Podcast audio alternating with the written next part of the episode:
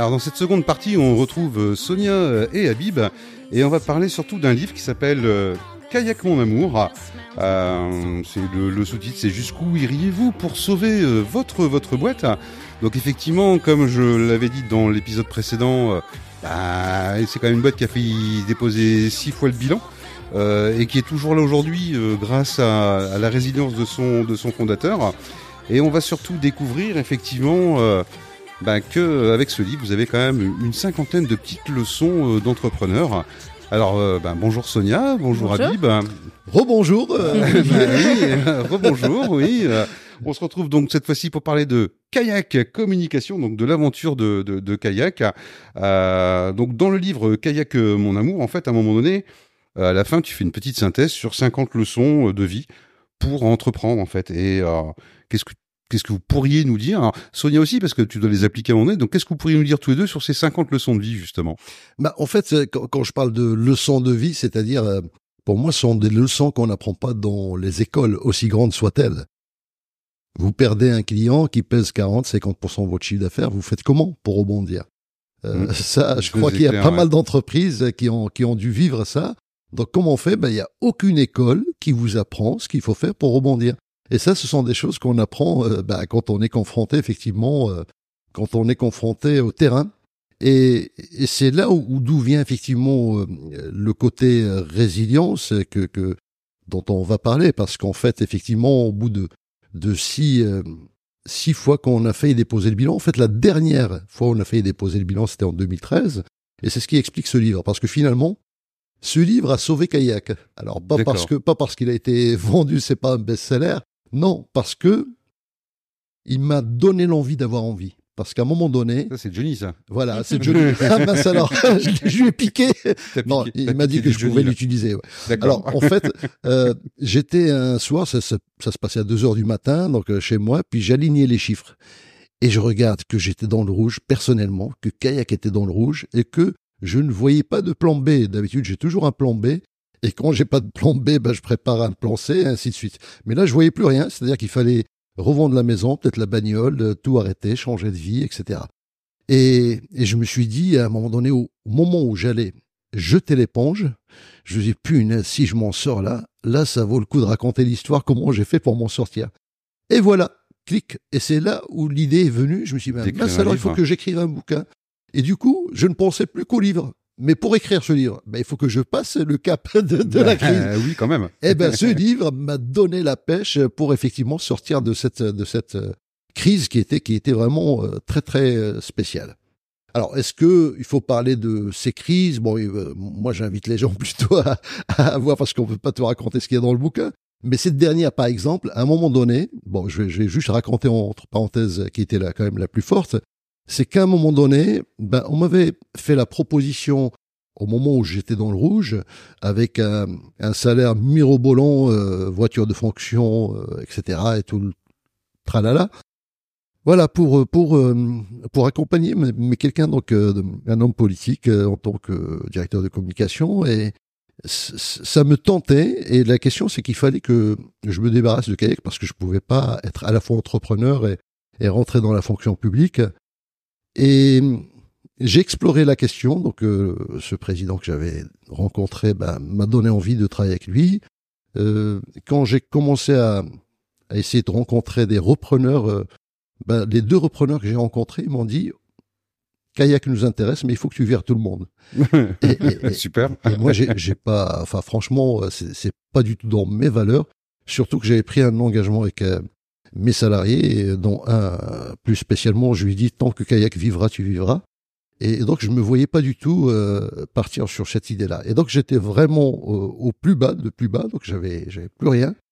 Et un soir, enfin, j'ai eu un autre rendez-vous avec euh, le président et j'ai eu une réaction qui m'a fait sentir qu'au bout de deux mois, peut-être que je vais pas me sentir bien dans la fonction de salarié, fonctionnaire, et que j'allais peut-être claquer la porte parce que ça m'a, ça m'a pas plu.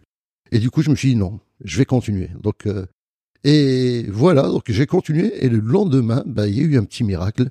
Euh, la semaine qui a suivi, il y a eu un petit miracle. J'avais monté des projets où je demandais 150 000 euros à ma banque. Elle me disait non. J'ai dit 100 000. Elle m'a dit non. J'ai dit 50 000. Elle m'a dit non. Et euh, on m'appelait, c'était le Crédit Agricole. qui nous ont pris pour un projet. J'ai demandé un compte 50 000 euros, ils me l'ont fait tout de suite. Euh, voilà, euh, on a été recommandé par une agence parisienne. Et en fait, c'est parce qu'on avait travaillé cinq ans auparavant avec la Redoute et quelqu'un leur a dit, c'est Kaya qui va vous régler votre problème. Comme quoi, vous voyez, donc il y a des choses qui peuvent arriver. Euh, et, et, je, je, vois souvent des synchronicités, donc j'en parle aussi dans le bouquin. Ouais, tout à fait. Ouais. Euh, parce que un des mes principes, c'est qu'il faut faire du bien. Un jour ou l'autre, ça vous revient, et surtout quand vous en avez besoin. Ouais, d'ailleurs, il y, a de, il y a de très belles leçons de vie dans, dans Kayak, pour en citer quelques-unes. Euh, voilà, quelles sont les périodes difficiles, quel bon profil pour entreprendre, comment gérer les aléas, comment affronter une difficulté, comment gérer un sentiment d'échec. Comment alléger une situation dramatique Ben, c'est rire d'une situation dramatique, c'est peut-être en sortir, euh, par exemple. Et puis ici, le rire, on aime bien. Euh, tiens, Sonia, tu l'as lu, toi, ce bouquin? oui, non mais je sais pas. Hein. Et c'est pas parce que c'est ton père qui l'a écrit que t'es obligé de le lire. Hein. Bah, justement, je l'ai lu et j'ai appris euh, bah, pas mal de choses et surtout que kayak ça n'allait pas. Il y a des petits secrets dedans? Bah ça c'était euh, la chose qu'on savait pas du tout. Enfin vraiment. On, Ouais, ça je, je, partageais pas en fait. Euh, bah, surtout pas avec ma femme parce qu'elle angoisse facilement. Ouais, toi aussi Ah oui, oui. Ah, oui. complètement. Elle, euh, comment ça va? Bah très bien, tout va bien, Madame la Marquise. Mais en fait, euh, non, ça va pas du tout. Mais il fallait surtout pas le dire. J'ai un ami qui m'a appelé, que Dieu et son âme, qui est décédé il y a quelques mois, qui m'avait appelé pour m'engueuler quand il a lu le bouquin. D'accord. C'était un ami fortuné. Il m'a dit, euh, j'ai remarqué que tu étais dans la merde, tu m'as pas appelé, je t'en veux. Et, et je sais pas pourquoi, mais moi j'ai pas été habitué à je, demander aux autres. Hein. Moi, moi, il faut que ça soit au mérite. Il faut que si, mm -hmm. si je le fais pas moi-même, ça va pas. Je vais m'en vouloir et peu importe en fait le coût que ça va avoir, mais c'est très important pour pour pour le moral et, et, et pour. Et qu'est-ce que t'en penses, toi, Sonia? Bah moi je suis un peu comme comme mon père. Hein. Enfin c'est je pense c'est une question de de de fierté, d'éducation peut-être, je sais pas, mais euh, pour moi il faut toujours euh, s'en sortir et, et c'est là où où c'est la force de kayak, c'est que on est agile, donc on a une capacité comme à s'adapter. Voilà, comme un kayak. en fait, on a une capacité à, à s'adapter à chaque situation, et c'est pour ça qu'elle a 32 ans euh, maintenant. C'est ce qui nous sauve aujourd'hui, hein, donc ouais. c'est cette flexibilité, cette agilité, parce que bon, le, le nom n'est pas choisi au hasard. Kayak, oui. c'est à l'antithèse des grands paquebots de la communication. Et l'idée, c'est vraiment la proximité, la proactivité, c'est vraiment être en veille permanente. Et aujourd'hui, moi, je peux, je peux venir un soir et dire à mon équipe, bah, écoutez, demain, on va vendre autre chose parce que ouais. le monde a changé. Et, et, et donc, ça, cette facilité-là, il faut savoir que les TPE, les petites entreprises, ils ont ce, ce, ce, ce truc cette facilité que, de pouvoir rebondir bah, que rapidement. les grandes ouais. entreprises ne peuvent pas, pas avoir. Vous imaginez une multinationale qui veut changer de positionnement, bah, c'est un an, deux ans, trois ans de travail, quoi. Donc, c'est pas possible. Alors que vous, une petite boîte, du jour au lendemain, vous réinventez votre offre et, et tout peut, tout peut redécoller, quoi. Donc, euh... Après, bon, un kayak, dans tous les cas, ça prend pas l'eau. Non. Ben voilà, ça, ça, peut se retourner. Ça peut. Ça peut se retourner, mais on revient vite à la surface euh, tout le temps. Et puis bon, bah, ça a quand même eu, kayak, c'est déjà sa septième vie, donc un petit peu comme les chats. Ouais. Euh, on peut dire, on, on, peut dire ça aussi. C'est un euh, client qui nous a dit un jour, euh, le kayak vous emmène là où d'autres navires galèrent pour y parvenir. Ouais, c'est ça, ouais. Je trouvais ça très joli parce que c'est vrai, ça peut passer entre les récifs, etc. Mais j'accorde, moi, cette histoire de résilience, Sonia on a parlé, à, à l'éducation. Je pense que notre éducation, euh, bah, il conditionne notre capacité à être résilient, donc, euh, quelque part. Et est-ce que, justement, cette résilience, c'est à portée de tout le monde ou c'est... Euh... Bah, je pense, je pense que c'est, je pense qu'on ne n'est pas résilient. Euh, je pense qu'on le devient et tout le monde peut le devenir. C'est-à-dire qu'il y a une façon de faire. Mais l'éducation joue beaucoup. Bon, moi, je prends l'exemple de mon père. Je l'ai dit déjà euh, dans la première partie que à l'âge de 17 ans, quand j'ai dit oui. à mon père, voilà, j'ai envie d'aller en France, il dit vas-y, mais je te file pas un centime. Bah là, il fallait, fallait se débrouiller. Et, et donc, euh, quelque part, il m'a rendu service. Alors, deux mois après, il s'est débrouillé quand même avec des relations pour m'avoir une bourse. Donc, euh, c'est-à-dire qu'il m'a laissé d'abord mariner pendant deux mois, voir, voir, si j'allais m'en sortir ou non. Mets-toi bien la tête contre voilà, le mur et après voilà. on verra quoi. Exactement. Mais il a gardé quand même l'instinct de père et je, je, ai toujours été reconnaissant. Moi, donc, euh, je me rappelle d'un un soir de Noël en résidence universitaire. Bon, donc j'étais étudiant. Ce soir-là, donc, il m'a marqué. Il euh, y, y, avait pas âme qui vive, une résidence, 500 euh, locataires, même pas le même pas le gardien de nuit, il était même pas là. et donc je me retrouvais tout seul euh, et j'avais les clés d'un d'une chambre d'un ami. J'avais un oignon et un bout de pain sec. Il y avait un réfectoire, j'avais un petit transistor, on l'appelle transistor du 6 avec la radio, et j'y vais avec une casserole et je me suis fait une soupe à l'oignon en dansant sur euh, le titre Stay Alive des Bee Gees de l'époque. et, voilà, Stay Alive, on peut le chanter. Et, et j'ai fait donc une petite soupe à l'oignon. Il y avait une salle de télévision. Je suis parti, il y avait des fauteuils comme ici, un des beaux fauteuils. Je me suis allongé comme un pacha. Qu'est-ce que je vois? Je tombe sur euh, un épisode de Dallas. Alors Dallas, pour euh, ceux de notre génération, qui les connaissent, pour les autres, c'est une famille de riches pétroliers qui, euh, qui se bouffent le nez, alors qu'ils sont horriblement riches et qui sont malheureux. Et, j'étais en train de me dire, regarde, ces gens-là qui sont riches et qui se bouffent le nez, qui sont malheureux, et moi je suis fauché comme le blé, mais je suis heureux comme tout. Et, et cette soirée-là m'a marqué parce qu'en fait j'ai transformé une soirée de déprime en une belle soirée. Je me souviens avoir passé une très belle soirée. Et je pense que quand on vit ces moments-là, ben vous sentez invincible. J'ai toujours que il y a un mérite plus grand que la réussite, c'est de rebondir après un échec. Et en fait, quand on réussit, ben ça vous donne une confiance en soi. Donc il y a une confiance en soi, mais vous n'êtes pas à l'abri d'un échec. Vous avez réussi, mais vous pouvez échouer la deuxième fois.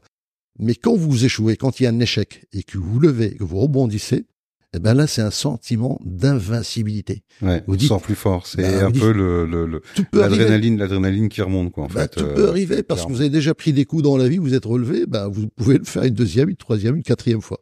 Donc c'est c'est un peu ça l'histoire de, de, de, la résilience, je pense. Et euh, tu me disais euh, à un moment donné, il y a une différence entre entrepreneur et rêveur. Et c'est quoi cette différence là ah tiens Sonia, tiens, on va te faire parler un petit peu. Pour toi, c'est quoi la différence entre un entrepreneur et un rêveur? Puisque euh, je suppose qu'aujourd'hui, à un moment donné, tu vas quand même être amené à, à reprendre la, la, la, kayak communication et donc à diriger cette société-là. Mhm. Et euh, t'es plutôt rêveuse ou plutôt entrepreneuse alors? Bah moi de base, j'étais quelqu'un de rêveuse, on va dire, parce que en fait, j'ai toujours voulu euh, être. C'est quoi qui a arrêté tes rêves du coup? C'est euh, c'est en fait, je suis toujours une rêveuse, mais euh, je pense que j'ai bah j'ai j'ai la mentalité d'entrepreneuse et ça depuis toujours. Parce que dès que j'ai eu 14 ans, enfin, je m'en rappelle que j'avais créé mon propre site internet, je vendais des, des bijoux que je Ah ouais, déjà, dès le départ, ouais. Oui, voilà. T'avais lu kayak avant? On va, on va pas le dire parce qu'il y a, y a quelque chose comme ça dans le bouquin. Euh, D'ailleurs, faudra pas hésiter à l'acheter. Je, je, vais le remontrer, hein, pour ceux qui savent pas ce que c'est. Voilà, il est là, on va le mettre dans le bon sens. Donc c'est kayak, euh, kayak communication. Il y a plein d'anecdotes aussi comme ça. Amour. Donc t'avais, euh, avais commencé donc euh, à vendre aussi des bijoux peints par internet. Voilà, c'est ça. Donc j'ai fait euh, plusieurs. Enfin, j'ai j'ai toujours eu, eu cette âme entrepreneuse, mais euh, je voyais pas forcément euh, les coulisses.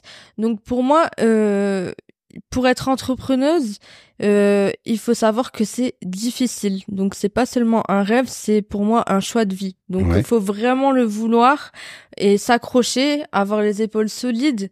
quand on voit maintenant sur les réseaux sociaux des personnes qui disent si vous n'êtes pas entrepreneur, vous avez gâché votre vie ou euh, mhm. ah moi j'ai j'ai gagné 10 euh, millions euh, en trois jours, ce qui est totalement faux ben faut que les gens euh, qui voient qui voient ces, ces contenus sachent que non être entrepreneur c'est un challenge c'est un choix de vie et qu'il faut vraiment avoir les épaules euh, pour euh, pour assumer. Mhm. donc euh, c'est ça la différence. Moi, je pense que, ce que je dis toujours si tu me permets c'est quand un, entrepreneur en fait c'est quelqu'un qui est là pour résoudre sans cesse des problèmes en fait concrètement quoi. Ah, y a pas et je voulais voilà, je voulais ton avis là-dessus. Bah Sonia en fait elle s'en est rendu compte quand elle a pris plus de responsabilités parce qu'au départ bon elle avait un rôle de chef de projet, mais qui était une salariée comme comme tous les autres. Et quand on est rentré le soir, bon bah ça y est, kayak c'est oublié. Mais à partir du moment où je lui dis bon bah tu sais, c'est toi qui vas prendre le flambeau euh, demain. Euh, elle a commencé à rentrer un peu plus dans les coulisses et il commençait à me dire mais franchement c'est pas simple quoi tout ça. Ah, bah je savais pas qu'il y avait tout ce cirque.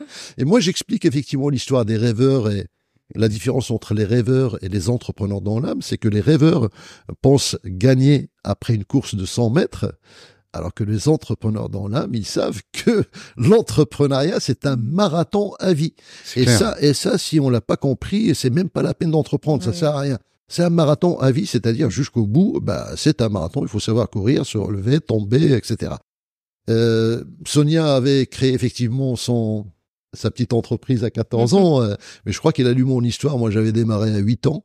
À l'âge de 8 ans, bon, j'étais encore à Marrakech. Mon père m'avait acheté euh, pour les vacances parce qu'on avait trois mois de vacances scolaires, trois mois de vacances Ah, scolaires. le pied. Voilà. Le panard. Mon père, et donc il avait, il avait une boutique de vente de tissus au kilo dans les souks. Et il m'a dit, écoute, euh, est-ce que tu as envie de gagner de l'argent? J'ai dit, bah ouais. Donc euh, à l'âge de 8 ans, bah ouais. je- Il me dit, bah écoute, je vais te prêter euh, de l'argent et tu, et tu crées ta petite boîte. euh, à l'époque, les enfants, ils achetaient un petit établi et ils vendaient des bonbons. Ouais. Et il me dit, bah, tu viens, tu te mets devant ma boutique et tu vends des bonbons. Et j'ai, il m'a prêté l'équivalent de 5 euros. Donc 1 euro pour faire l'établi chez le menuisier. Et 4 euros, il a été avec moi la première fois pour acheter les bonbons que j'ai revendus. Et au bout d'une semaine, je l'ai remboursé. Deux semaines, je commençais à faire du fric. Et donc, ça, ça m'a, ça m'a vraiment plu. Donc, je me suis fait pas mal d'argent à l'époque pour, pour les vacances. Et plus tard, quand j'en, j'en ai discuté avec euh, mon jeune frère, parce qu'il a fait le même coup à mon frère pendant, et qui, mon frère qui, qui, qui, nous a quittés il y a deux ans et demi, euh, qui était dans l'entrepreneuriat, enfin, c'était un prof dans l'entrepreneuriat, il m'a dit, tu sais pourquoi notre père il nous a fait ça? C'est pas pour le fric. Bon, il y avait ça. Ouais. Mais c'est Mais pour pas qu'on ait des mauvaises fréquentations pendant les trois mois de vacances. Lui, il est occupé, il peut pas nous surveiller. puis ça vous a appris aussi en même temps à, à voir qu'on pouvait aussi gagner de l'argent par soi-même à force de, Tout à fait. à, à force de travail. D'ailleurs, euh, euh, à force de travail, tu, à un moment donné, dans ton dans ton livre, euh, tu mets l'accent sur euh, les attitudes en fait, euh, les attitudes entrepreneuriales à avoir en fait pour pouvoir euh, effectivement euh, avancer. Oui, alors euh, en, fait, il y a plein de réflexes qu'il faut avoir. euh, je pense. euh, euh, il y a, y, a, y a une phrase. Bon, la première en fait qui sort. euh, J'avais dit que c'est souvent la dernière clé du trousseau qui ouvre la porte. Ouais, c'est euh, souvent ça. ouais. ça- donc parce qu'en fait, souvent euh, la, la vie, la vie d'un entrepreneur, euh, c'est comme si vous avez un trousseau qui fait, il y a 20, 30 clés. Euh, tant que vous n'avez pas été jusqu'à la dernière qui ouvre la porte, vous pouvez pas savoir. Et donc ceux qui baissent les bras au bout de la dixième et ils disent bon bah c'est tout, j'ai pas la clé, bah forcément ils sauront jamais. Donc il faut aller jusqu'au bout. Il faut savoir sentir ce bout-là. Donc ça c'est un premier réflexe, je pense, c'est la persévérance. Donc c'est très important. Mhm, bien sûr. Euh, autre autre élément euh, que, que, que, que j'avais appris à mes dépens, c'est je crois que j'avais titré quelque part pleurer et l'on vous fuit, souriez et l'on vous suit. Ouais, c'est ça, ouais. Et ça, c'est c'est quand Kayak est sorti du groupe. euh, bon, on était, vous savez, quand on est dans un groupe, euh, il y a une espèce de confort parce que vous avez un service administratif, comptable, etc. Moi, je savais jamais euh, ce qu'il y avait sur les comptes. Je, je m'inquiétais pas des des problèmes financiers. Donc euh, voilà, on travaillait, on produisait, j'allais trouver des clients, etc. Et au moment où, parce que Kayak était plus dans dans la partie print, euh, charte graphique, création graphique. Et quand le web est arrivé, ben on pouvait pas faire du web, on pouvait pas faire de la vidéo parce que il y a déjà une agence établie dans, dans le groupe, donc on peut pas lui faire con- concurrence. Euh, la vidéo pareil, donc du coup il y avait plus qu'une solution, c'est qu'il fallait qu'on sorte du groupe. Et donc on est sorti du groupe, mais quand on est sorti, pour moi c'est comme si j'avais pris un coup de massue sur la tête, parce que je suis sorti avec mon équipe et je me dis waouh, il faut tout reprendre, tout à zéro, comment on fait, comment on se repositionne, etc. Et, j'avais été voir euh, les clients parce que bon, il y avait un pacte. Les clients qui étaient ramenés par le groupe restaient dans le groupe. Les clients que j'avais ramenés, je repartais avec. Donc euh, j'ai été voir mes clients et je me rappelle euh, les cinq ou six clients que j'avais rencontrés. euh, ben, j'avais tendance à pleurer, à dire voilà, je sors du groupe, euh, j'espère que vous allez me suivre, etc. Ben j'ai remarqué que la plupart d'entre eux commençaient à me fuir parce que forcément j'avais pas un discours très attractif. Les gens ils ont déjà leurs problèmes. Et je me suis isolé trois jours à la maison et j'ai posé en fait des, des brochures, des plaquettes, euh, un peu comme comme les comme, Comme dans les scènes de crime, quoi. comme les scènes de crime. voilà, où je commençais à coller les morceaux et je réfléchissais qu'est-ce qui faisait qu'on a gagné tel ou tel client. Je me suis rendu compte que 80% d'ailleurs des clients qu'on qu'on gagnait, c'était euh, c'était uniquement du réseautage, c'était uniquement parce qu'on a parlé de nous, parce Ouais. que euh, et c'est pas dans le dur, pas forcément dans le dur, c'était dans le dur, il y en avait 10, peut-être 15%, mais pas plus que ça. Et, et j'avais eu l'idée de créer un pack multicanal en regardant en fait le pack euh, téléphonique que j'avais acheté. Et j'ai dit bah tiens, bah, on a créé un pack carrément physique. On vendait un plan de communication annuel avec une boîte dans une boîte. Donc ça c'était une innovation qui nous a permis de rentrer d'ailleurs à Euratechnologie, qui est la Silicon Valley lilloise. Et quand on est rentré là-dedans, enfin au moment où je travaillais sur ce projet-là, je revoyais mes clients, ils me disent alors euh, Habib, j'ai oh alors là, j'ai un truc génial, mais je peux pas vous en dire plus. Euh, je vais vous inviter, je crois que c'était le 10 mars, vous allez découvrir. Ah bon? Et là, tout le monde me demandait des devis, tout Ouais. le monde voulait bosser avec nous. Donc d'où l'histoire pleurez et l'on vous fuit, souriez et l'on vous suit. Donc il faut apporter de la C'est un petit peu ce que t'expliquais dans le tout premier épisode que je vous invite à réécouter si vous l'avez pas encore écouté, où effectivement, bon, on a aussi euh, toutes ces informations qui nous sont données par les différents médias, qui peuvent aussi euh, parfois assombrir un petit peu notre nos esprits d'entrepreneurs et nous guider plus vers un marasme qu'effectivement, effectivement une une avancée. Euh, petit placement de produit, tiens en même temps, profiter 30 secondes, juste remercier quand même l'hôtel Kyriat qui nous qui nous accueille. L'hôtel Kyriat, pas l'hôtel Kayak. Non, c'est l'hôtel Kyriat DM qui nous accueille quand même pour pour pour pour cette cette vidéo et, et, et ce podcast. C'est aussi pour ça que vous entendrez de temps en temps quelques bruits de clients parce que bah, ils ont le droit de parler. Hein, après tout, il euh, y, a, y, a, pas il y a pas de raison euh, à ce niveau-là. Euh, on a vu effectivement qu'il y avait quelques réflexes à, à prendre quand on était entrepreneur.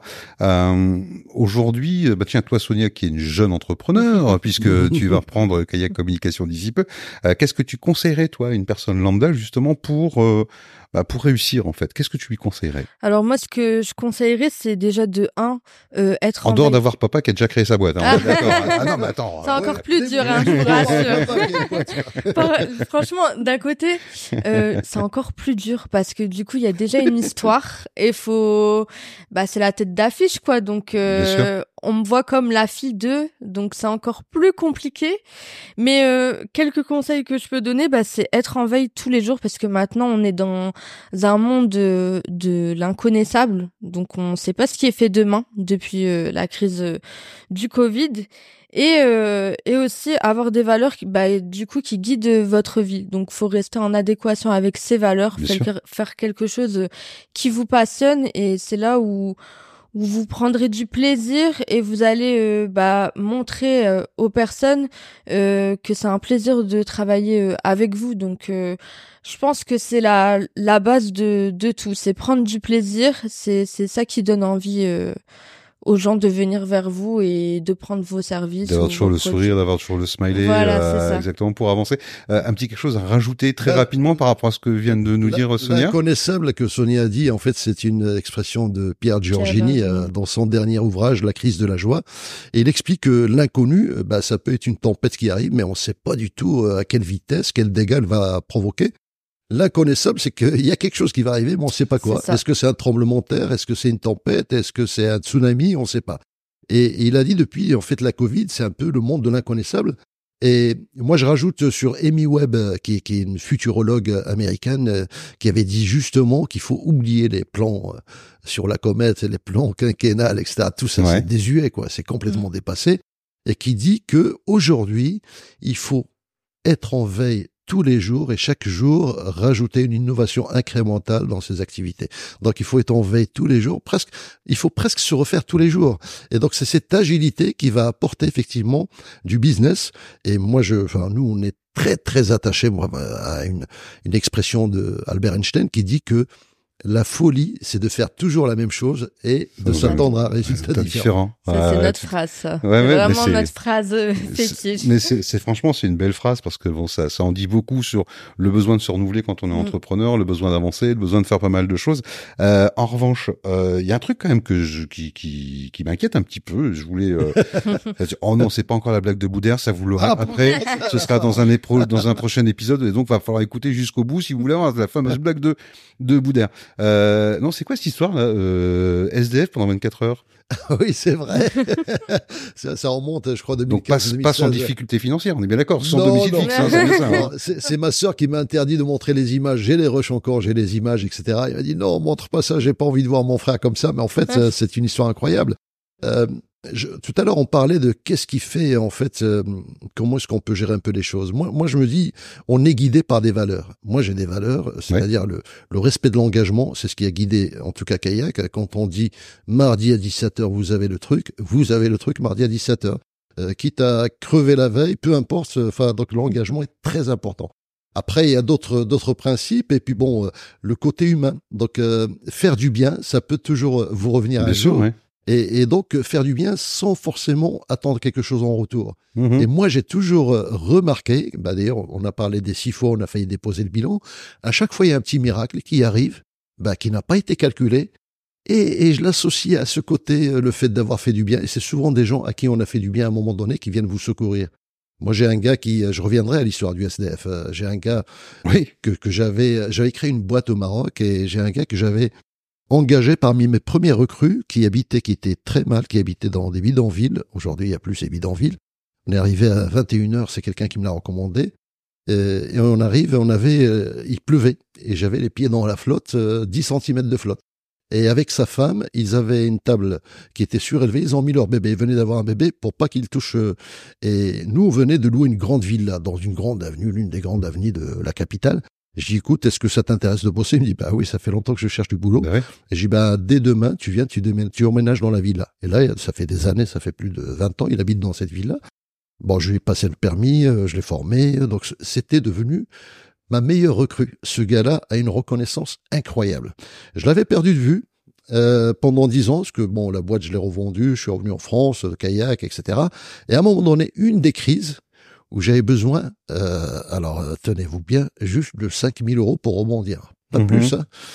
Qui c'est que je rencontre? J'arrive, j'ai été pour des, des raisons familiales, j'arrive là-bas et j'étais vraiment euh, mal, et je rencontre ce monsieur. Ah, Habib, euh, il faut absolument que tu viennes à la maison boire un thé. Euh, j'ai dit, bah, écoute, j'ai pas le temps. Dit, si, si, parce que j'ai gardé du courrier pour toi. Et j'ai du courrier, bah, t'aurais dû le donner à celui qui a arraché la boîte. Non, non, il dit, c'était attendant. J'ai dit, tu l'as ouvert? Non, j'ai pas ouvert.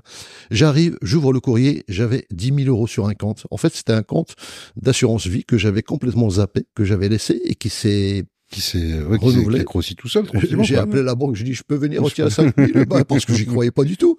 Oui, monsieur, et je suis venu, je les ai retirés. Et en fait, et je me suis dit, c'est pas possible. Dix ans plus tard, qui aurait cru que je, enfin, si je l'avais pas rencontré, ben voilà. Et je me dis, il y a des synchronicités comme ça qui sont importantes. Alors, on revient à On va l'histoire du revenir à l'histoire du SDF, SDF. hein, si tu veux bien. J'étais dans une vague où, euh, bon, avant, chez Kayak, moi j'avais un principe, c'est qu'il fallait absolument qu'on fasse euh, des œuvres, qu'on aide, qu'on contribue à un monde meilleur, parce que ça fait partie de nos valeurs. On, a fait pendant dix ans des collectes de peluches pour des enfants déshérités. On l'a fait avec des associations, mais quand les associations ont arrêté, euh, ben, on n'a pas pu continuer. Et, et j'avais envie de créer une fondation pour les SDF. À un moment donné, il y avait beaucoup de SDF en France et, et je me suis dit, euh, ça c'est vraiment ce que j'aimerais. Là où je prendrais vraiment du plaisir, c'est prendre un SDF et en faire un entrepreneur. En faire quelque chose de vraiment quelqu'un qui, à qui on va changer la trajectoire. Et donc je me suis intéressé à la question. Je me suis dit, pour aller chercher des financeurs et chercher des, voilà, des, des partenaires, ben, j'ai envie de vivre euh, 24 heures dans la peau d'un SDF pour comprendre comment ça marche. Ma femme, bien évidemment, oh là là, bon, j'ai dû batailler dans la famille, euh, mais non, tu vas pas y aller parce que j'y suis allé sans, sans téléphone, sans, euh, j'ai dit non, il faut pas que j'ai une Comme, pièce. comme un SDF, quoi. Comme un Ouais. SDF, il faut pas que j'ai de téléphone pour que j'ai rien. Il y avait une équipe qui me filmait parce que l'idée c'était quand même de d'avoir un retour, de faire un débrief sûr, sur ouais. la question, donc euh, les 24 heures. Et pour l'histoire, j'arrive, j'ai j'ai récupéré des affaires vraiment délabrées, etc. Complètement délabrées avec un, un, un- un chapeau de Gavroche. J'arrive devant la gare de de Lille. Euh, la- l'île Flandre, il y a un SDF qui était assis, il me dit, monsieur, vous auriez pas une pièce? J'ai dit, merde, je suis pas un SDF. J'ai appelé les gars, ils ont pris un bouchon pour me noircir. En fait, c'était toute une histoire et, et finalement, euh, pour plusieurs raisons. D'abord, parce que pour monter une fondation, bah, il faut un million d'euros, donc euh, Ouais. euh, donc il fallait des sous. Deuxièmement, je me suis rendu compte que c'était beaucoup plus compliqué que ça d'aider les SDF parce que j'avais trouvé des organismes qui étaient prêts à donner des, lo- des logements. Mais ils ont déjà fait l'expérience de donner des logements et les, et les SDF ne restaient pas. Il y en a Mhm. qui veulent absolument vivre dans la rue. En fait, c'était très compliqué. Et puis moi, j'avais une société à mener. Je me suis dit non, c'est trop trop prenant, c'est un autre. Et, et Enfin, toi, voilà. Sonia, tu fais quand l'expérience? Ah. Déjà, je me rappelle, j'avais très très peur euh, quand il avait fait ça. Mais euh, bah du coup, euh, forcément, c'était trop compliqué pour créer la fondation. Donc on aide euh, à notre manière en faisant des maraudes euh, pendant l'hiver. Enfin, euh, Human House aussi, tu peux parler d'Human House. Oui, mais bon. Oui, alors ah, peut-être, peut-être euh, tard, peut-être dans la prochaine. ouais. On verra aussi le coiffeur d'ailleurs, euh, l'histoire du coiffeur dans, dans, dans le prochain épisode. Eh ben oui, on va faire un peu de teasing parce qu'il me semble que tu as quelqu'un appelé, Ouais. si je me trompe pas. Et donc, Ah euh, oui, c'est vrai, et donc exact. il est temps. Ah Et donc, euh, du coup, euh, ben, on va se retrouver dans quelques instants et dans le second épisode, dans le troisième épisode, histoire de, euh, bah, histoire de voir un petit peu euh, qui Habib a envie euh, d'appeler. Merci Sonia, merci Habib. Merci. On se retrouve euh, tout de suite dans l'autre partie. Où on va évoquer un autre sujet tout aussi euh, important. Et c'est promis, vous aurez la blague de Boudère, et c'est promis, on va vous parler de l'histoire du coiffeur aussi, vous inquiétez pas. On verra aussi comment on peut faire de belles rencontres et que dans la vie, il faut toujours euh, oser. Et donc, on parlera de Daniel Balavoine, de Moed Altrad et d'autres rencontres fascinantes également euh, qu'a pu faire Habib durant tout son parcours d'entrepreneur. D'ici là, si vous avez raté les deux premiers épisodes, bah, allez-y. N'oubliez pas, Kayak Communication, Kayak Mon Amour, la déclaration d'amour d'Abib à son entreprise. Le bouquin est ici. Voilà, je vous montre. On le voit bien à la caméra, pas de problème. Voilà, il est là. Et donc, euh, n'hésitez pas à le commander, euh, à le lire. Et euh, bah, si vous aimez effectivement l'entrepreneuriat et les histoires d'entrepreneurs, vous ferez comme moi, vous mettrez même pas 12 heures pour le lire. Allez, là-dessus, merci Abib, merci Sonia, et on se retrouve rapidement pour la suite à